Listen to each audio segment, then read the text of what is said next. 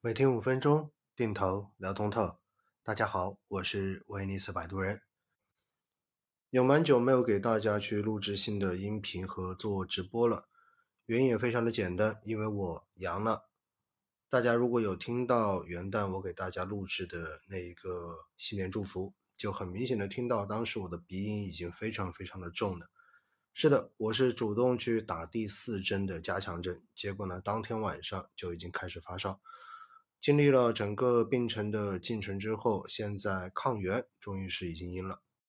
但是很明显的，我现在声音并没有恢复，而且呢，咳嗽也断断续续的还在持续着，所以呢，在近期仍然没有办法给大家去做这一种很长的直播。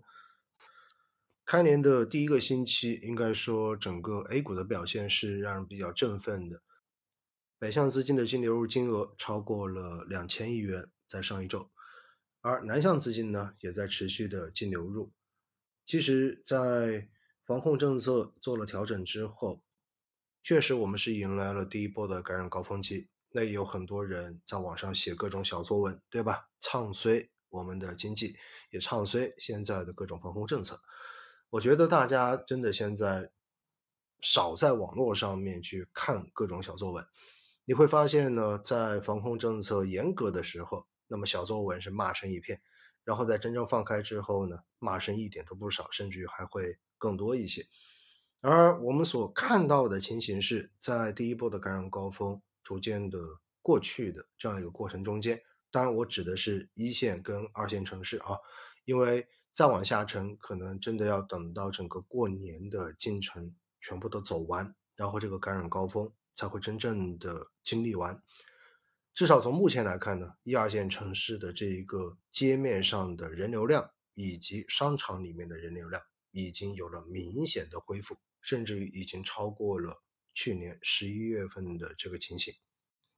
只要大家真正的能够开始恢复正常的生活状态跟生活的秩序。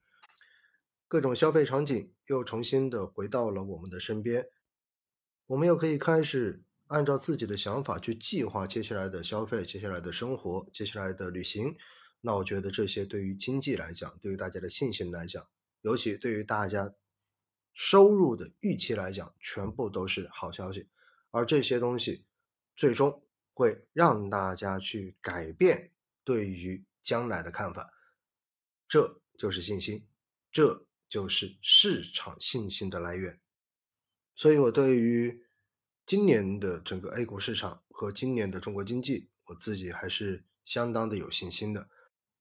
当然，随着市场的反弹，目前整个市场的估值水平相比去年的十月底、十一月初已经有了明显的提升，像万德全 A 的股债风险溢价五年期。的这个分位已经从百分之八十以上的机会的区间，已经降到了百分之七十二左右，而十年期的这个股债风险溢价分位呢，也已经降到了百分之六十七左右。虽然比不上之前，但是仍然代表着权益资产现在相比债券资产有更值得配置的价值。以前经常会有人说，你种一棵树最佳的时间是什么时候？一个时间就是十年前，另外一个时间就是现在。而目前，我觉得就是一个值得去布局的次优的时间。